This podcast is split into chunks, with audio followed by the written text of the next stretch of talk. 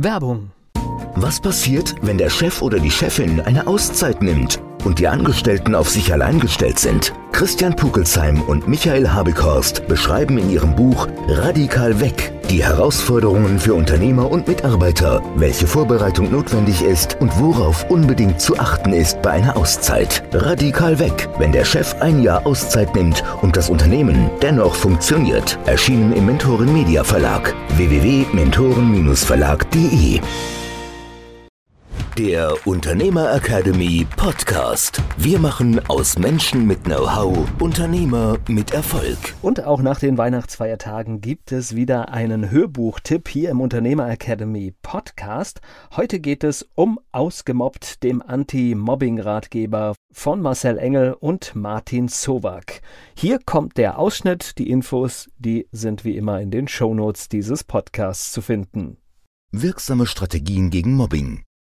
Mir fällt da nie eine Antwort ein. Ich meine, in diesem Moment, erst etwas später kommen mir viele Ideen, was ich hätte sagen können, aber dann ist ja alles schon vorbei, erzählte eine Teilnehmerin in einem unserer Seminare.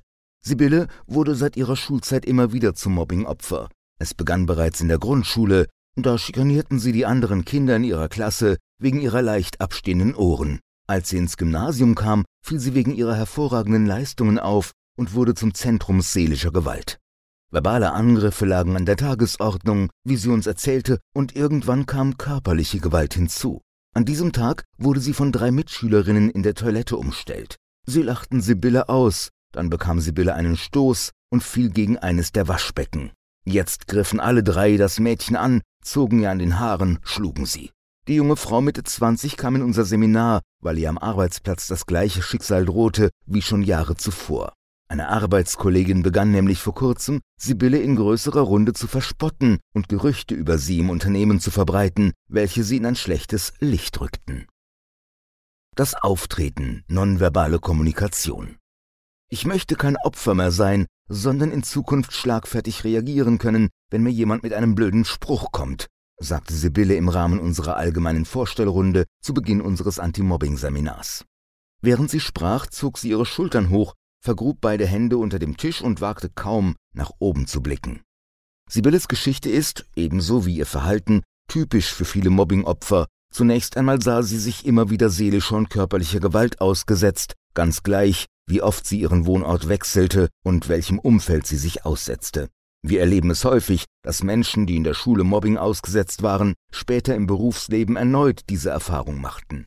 Viele werden dann sogar im persönlichen Umfeld immer wieder Opfer von Gewalt, in diesem Fall ist es dann oftmals der eigene Lebenspartner, der zum Täter wird. Menschen wie Sibylle hoffen darauf, ihrem Schicksal mit einigen wenigen Techniken entrinnen zu können. Sie wollen Kommunikationstechniken lernen, um ihren Peinigern etwas entgegensetzen zu können. Sie hoffen, mit einigen wenigen Tricks ihr Leben fundamental zu verändern. Dummerweise funktioniert so etwas in den allermeisten Fällen nicht. Uns ist jedenfalls kein einziger Fall bekannt, in dem sich ein Opfer aus einer Situation befreien konnte, nachdem es lediglich seine Schlagfertigkeit verbesserte. Der Grund dafür ist fehlende Übereinstimmung im Verhalten. Solange sich das Auftreten, also das nonverbale Verhalten, in Kombination mit einer selbstbewusst klingenden Stimme sowie der passenden verbalen Kommunikation und der richtigen inneren Einstellung nicht im Einklang befinden, wird sich niemand, der zur Zielscheibe eines Mobbers wurde, aus diesem Teufelskreis von Gewalt befreien können. Nach unserer Erfahrung versuchen Mobbingopfer immer so unauffällig wie möglich zu wirken. Sie machen sich buchstäblich unsichtbar. Dadurch hoffen sie, für ihren Angreifer, wie bereits beschrieben, uninteressant zu werden, doch das Gegenteil ist der Fall. Außerdem haben sie Angst vor der Konsequenz, wenn sie sich gegen ihren Peiniger stellen. Da es sich bei den Tätern meist um körperlich überlegene Personen bzw. um Menschen mit Macht und Einfluss handelt, ist die Gefahr in den Augen der Opfer besonders groß, noch mehr Schaden als bereits vorhanden davonzutragen. Es ist jedoch ihr unsicheres, schüchternes, wenig selbstbewusste Verhalten, durch das sie überhaupt ins Visier geraten. Das Auftreten einer Person ist der entscheidende Faktor, ob sie zur Zielscheibe von Mobbing wird. Eine aufrechte Haltung, extrovertierte Körpersprache, eine gerade Kinnhaltung und Blickkontakt stellen dabei die wichtigsten Kriterien dar. Demgegenüber zeigen hängende Schultern, ein gesenkter Kopf sowie eng am Körper anliegende Arme und Hände Unsicherheit und ziehen Mobber an, wie das Licht die Mücken. Täter suchen sich normalerweise scheinbar leichte Opfer aus, und je unsicherer eine Person wirkt, umso höher ist das Risiko, in den Fokus zu geraten. Die Körpersprache zählt nach unserer Erfahrung zu den wichtigsten Aspekten, die typische Mobbingopfer von anderen unterscheidet. Vor allem ein selbstbewusstes bis hin zu einem dominanten Auftreten schreckt mögliche Täter von vornherein eher ab, da sie auf leichte Beute aus sind. Da nämlich ein entschiedenes Auftreten auf einen möglicherweise gleichwertigen Gegner hindeutet, nehmen diese Hürde nur wenige Mobber auf sich. Es genügt jedoch nicht, sich breitbeinig und mit in die Hüfte geschützten Armen zu präsentieren, um dem Opferkreislauf zu entfliehen. Wenn nämlich die innere Einstellung dazu fehlt, verkommt jegliche offen zur Schau getragene Dominanz lediglich wie ein verzweifelter Versuch, mehr nicht.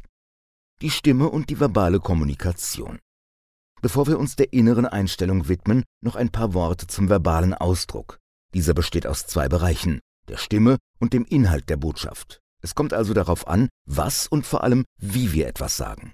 Unsichere Menschen sprechen leise, neigen zu einer zittrigen Stimme und sie verstummen viel schneller als selbstbewusste Personen. Vor allem jedoch fällt bei ihnen die Tonhöhe am Ende eines Satzes viel öfter ab, als es bei Menschen mit gesundem Selbstvertrauen der Fall ist. Übrigens hängen die Körperhaltung und die Stimmlage eng zusammen.